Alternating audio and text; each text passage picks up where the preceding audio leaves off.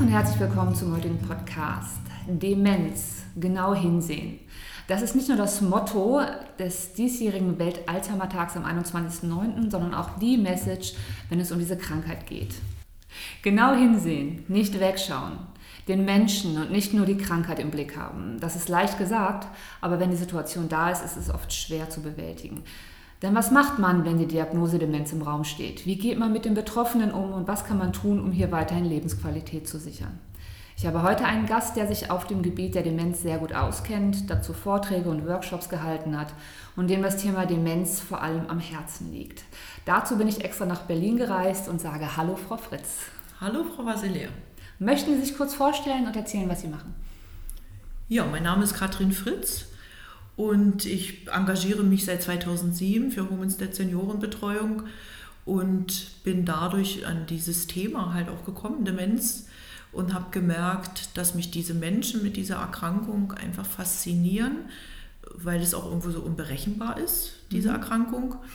Und habe mich dann halt immer weit, mehr weitergebildet in dem Bereich, aber vor allen Dingen auch praktisch gearbeitet, weil ich der Meinung bin, dass man praktisch mit, wenn man mit demenzkranken Menschen umgeht, am Ende am meisten lernt. Mhm.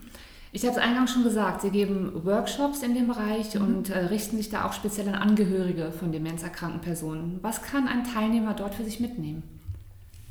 Die Workshops, die gehen zweieinhalb Stunden und sind sehr kurzweilig, weil Angehörige von Demenzkranken, die haben meistens nie Zeit und die können wie nicht weg, weil sie auch Angst haben, die Person alleine zu lassen. Deshalb war mir immer ganz wichtig, nicht länger wie zweieinhalb Stunden, überschaubar, nicht aufeinanderfolgend, sondern wirklich mal eine ein, einmalige Veranstaltung, die sehr, sehr praxisorientiert aufgebaut ist. Mhm. Die wichtigsten Botschaften in diesen ähm, Workshops sind, also erstens, die Demenz sollte diagnostiziert sein. Ganz, ganz wichtig, mhm. dass man nicht nur selber weiß, da ist eine Demenz oder irgendwas, dass es diagnostiziert ist. Das mhm. bringt ganz, ganz viele Vorteile, wenn es auch zum Beispiel um Pflegegrad geht. Demenzkranke haben eine super Fassade und wenn da der MDK anruft und fragt, können Sie das und das und das, dann kommt immer, ja natürlich, natürlich, natürlich. Mhm. Und wenn man die Diagnose hat, bringt es ganz viele Vorteile mit sich. Eben zum Beispiel Pflegegrad, zum Beispiel auch Informationen vom Arzt. Wenn der Arzt nicht weiß, dass eine Demenzerkrankung vorliegt, tut er zum Beispiel die Angehörigen nicht informieren, wenn beispielsweise nicht mehr wie ein Liter getrunken werden darf aufgrund einer Herzerkrankung. Mhm. Die demenzkranke Person sagt mir es nicht, weil sie es vergessen hat. Richtig. Und deshalb ist es so, so wichtig, die Diagnose zu haben. Das bläucht den Leuten hier ein. Ja, aber wie erkennt man das als Laie, ob es sich nun um Demenz handeln könnte oder einfach um normale alternde Vergesslichkeit handelt. Also mir geht es zum Beispiel auch so, ich äh, stehe vor dem Trinknapf meines Hundes und bin nicht sicher, ob ich den bereits fünf Minuten vorher schon mit mhm. frischem Wasser gefüllt habe. Ja. Also das eine ist ja mal die Diagnose, die die Ärzte machen ja. oder auch zum Teil in so Zentren, Memory-Kliniken beispielsweise oder halt andere Zentren, die auf Demenz spezialisiert sind. Dort wird im interdisziplinären Team werden Tests gemacht. Es geht ja immer nur um Ausschlussverfahren. Aber es geht ja einen Schritt davor. Das heißt, ich bin ja der Angehörige und ja. muss ja ab einem gewissen Punkt muss ich Korrekt. ja Zweifel haben, ob ja. das jetzt noch genau. normal ist, sage ich ja. mal in Anführungsstrichen. Da gibt es ganz, ganz einfache Hinweise. Wenn beispielsweise Ihr Mann sich immer um die Administration und um das pünktliche Rechnungen bezahlen gekümmert hat mhm. und es sah auf seinem Schreibtisch immer picobello in Ordnung aus und jetzt auf einmal merken sie, es kommen Mahnungen, die Rechnungen sind nicht mehr bezahlt. Auf dem Schreibtisch ist irgendwie Chaos. Dann sollten sie hellhörig werden. Okay. Oder es gibt so ein Beispiel, das erzähle ich auch immer bei den Workshops. Eine Mutter hat mit ihrem Sohn das Ritual, dass er immer Mittwoch zu ihr zum Mittag kommt und sie das Leibgericht kocht. Mhm. Und es geht seit Jahren so, es ist ein Ritual. Und einen Mittwoch kommt der Sohn, die Mutter macht im Nachthemd das, die Tür auf und sagt, was willst du denn hier? Das sollte einen aufhorchen lassen. Also wenn feste Gewohnheiten. Feste Gewohnheiten und etwas, was die Person ausgemacht hat. Wenn jetzt zum Beispiel jemand, der immer gerne in Gesellschaft war, sagt, nö, also ich bleibe jetzt lieber zu Hause und so Dinge, die Rituale waren, die Gewohnheiten waren, vermeidet. Oder Dinge, die er immer so besonders gut konnte, vermeidet oder nicht mehr in der Form macht, dann sollte man aufhorchen Okay. und eine fachmännische, professionelle Abklärung einleiten. Genau. Mhm. Und äh, wenn die Diagnose Demenz dann gestellt ist, dann ist das ja meistens ein Schock. Ne? Man fokussiert Genau. sich dann auch nur noch auf die Krankheit und vergisst ja auch schnell den Menschen. Und dabei wollen Betroffene ja trotzdem weiterhin möglichst selbstbestimmt leben. Die wollen ja mit einbezogen werden. Ne? Und genau das heißt es ja mit genauer hinsehen. Was kann man da tun? Naja, das Wichtigste ist, ähm, dass eine Demenzerkrankung, speziell im Typ vom, vom Alzheimer, das sind ja ungefähr 60 Prozent der Demenzen, sind ja äh, Demenzen vom Alzheimer-Typ. Und wichtig, und das sage ich auch den Angehörigen, ist, diese Krankheit dauert im Schnitt sieben bis zehn Jahre. Und der Krankheitsverlauf ist total unterschiedlich. Und wenn man die Diagnose hat, dann kann man sich einfach darauf einstellen. Man kann sich informieren, man kann sich vorbereiten. Das sind ganz viele Vorteile, auch wenn man die Diagnose hat. Und die Bedürfnisse dieser Menschen, die ändern sich auch im Verlauf der Krankheit. Also man muss sich dann wirklich die Phasen anschauen und die Bedürfnisse. Zum Beispiel in der ersten Phase haben die, die Menschen mit der Erkrankung extrem Mühe, das anzuerkennen. Sie haben extrem Mühe zu akzeptieren, dass gewisse Dinge nicht mehr funktionieren und es kann auch mal böse machen. Auch etwas, was ich in den Workshops immer sage, zum Beispiel aggressives Verhalten ist kein Symptom einer Demenzerkrankung, sondern eine Reaktion. Niemals ein Symptom. Und wenn eine demenzkranke Person in meinem Umfeld aggressiv wird, hat es immer mit mir zu tun und niemals mit der Person. Ich muss schauen, was habe ich irgendwie in Anführungszeichen falsch gemacht? Was hat jetzt zu dieser Überforderung geführt? Also Aggression kommt als eine Verhaltensauffälligkeit aufgrund einer Überforderung zustande. Und jetzt liegt es an uns, genau hinsehen, wie Sie es so schön sagen, was ist es? Also auch die Größe zu sagen, ähm, ja, entschuldige, ich habe was falsch gemacht. Das ist ja zum Beispiel auch eine, etwas, wo ich den Angehörigen vermittle als Technik. Wenn mal was schief geht, immer entschuldigen. Immer sagen, es tut mir leid, entschuldige bitte, ich habe das nicht gewollt. Dann ist sofort die Situation entspannt und es Ja. kommt nicht zur Eskalation. Ist eine ganz wichtige Technik, ist das Entschuldigen. Was tut nun Home Instead als Betreuungsdienst für Demenzerkrankte, aber auch für die betroffenen Angehörigen? Also das eine ist, dass wir die Betreuungskräfte ja so aussuchen, dass ein Großteil von denen auch geeignet ist, eine Demenzbetreuung zu machen. Ja. Nicht jeder kann demenzkranke Menschen betreuen. Das ist auch eine wichtige Botschaft. Ich habe Menschen getroffen, die haben ganz viele Weiterbildung äh, und Ausbildung gehabt im Bereich Demenz. Sie haben trotzdem keine gute Demenzbetreuung gemacht. Die Persönlichkeit ist für mich mindestens genauso wichtig wie die Ausbildung. Beides braucht es. Aber ohne die passende Persönlichkeit, ohne dieses Einfühlungsvermögen, ohne diese Möglichkeit, mich nicht selber so wichtig zu nehmen und eben diese Fähigkeit genau hinzusehen, kann man keine gute De- Demenzbetreuung machen. Und wir suchen ja diese Leute aus.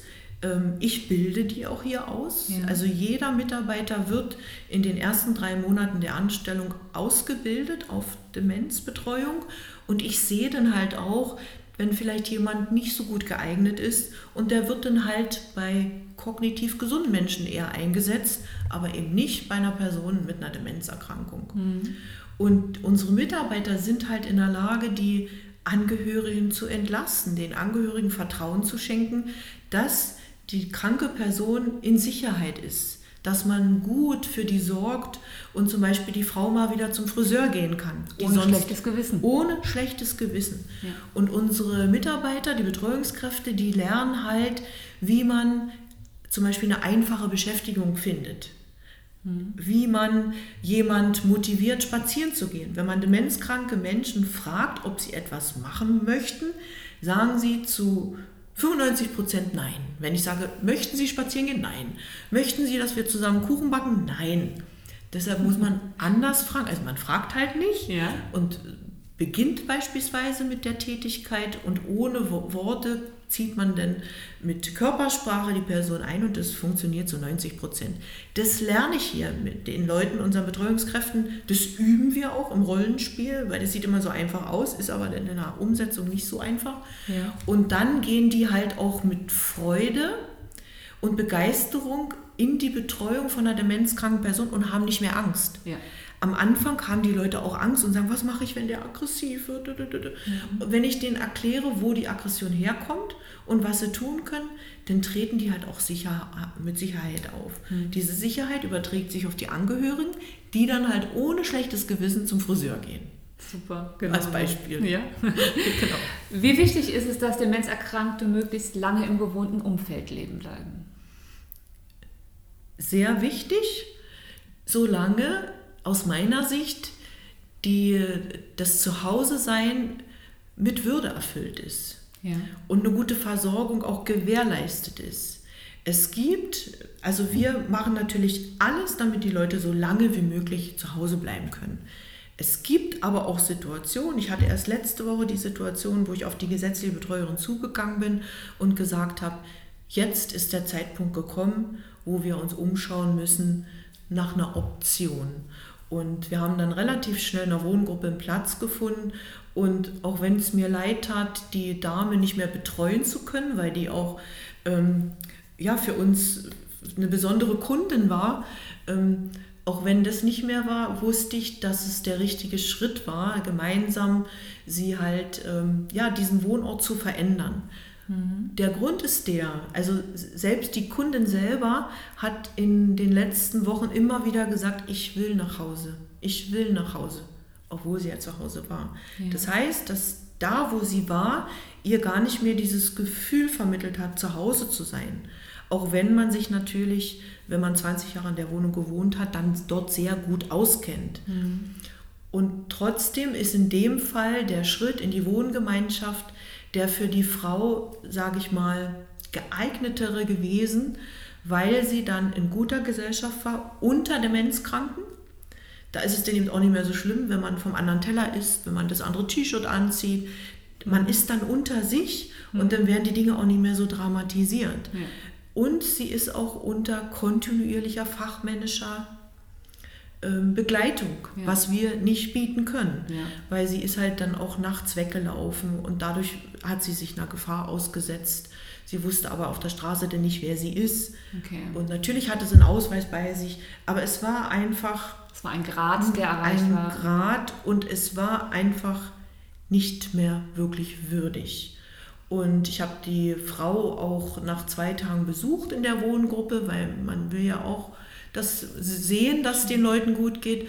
Und ich bin dann in die Wohngruppe gekommen und habe mich gar nicht ihr gezeigt, weil sie hat mit vier anderen Bewohnern zusammengesessen und die haben irgendwas gespielt und sie hat gestrahlt, sie hat gelacht und ich habe einfach gesehen, dass ihr gut geht. Ja. Und da konnte ich wieder gehen und dann, ja, dann war es auch gut, auch, auch wenn es einem leid tut. Ja, ja genau. Herzerwärmend.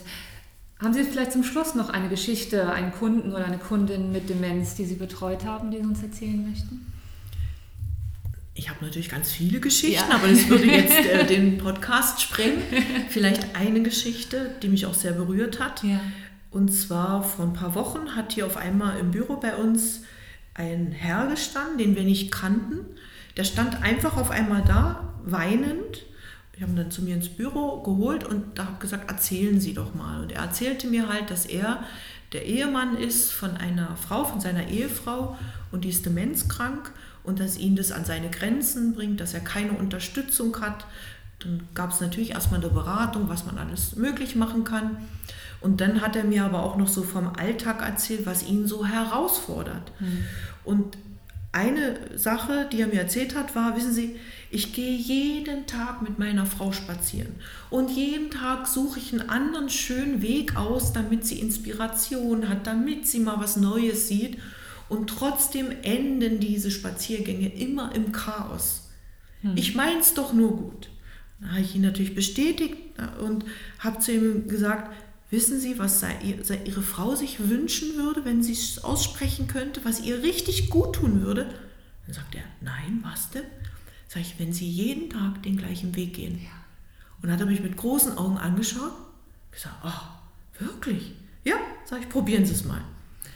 Und vorige Woche hat, haben wir Kontakt gehabt, halt auch wegen der administrativen Unterstützung.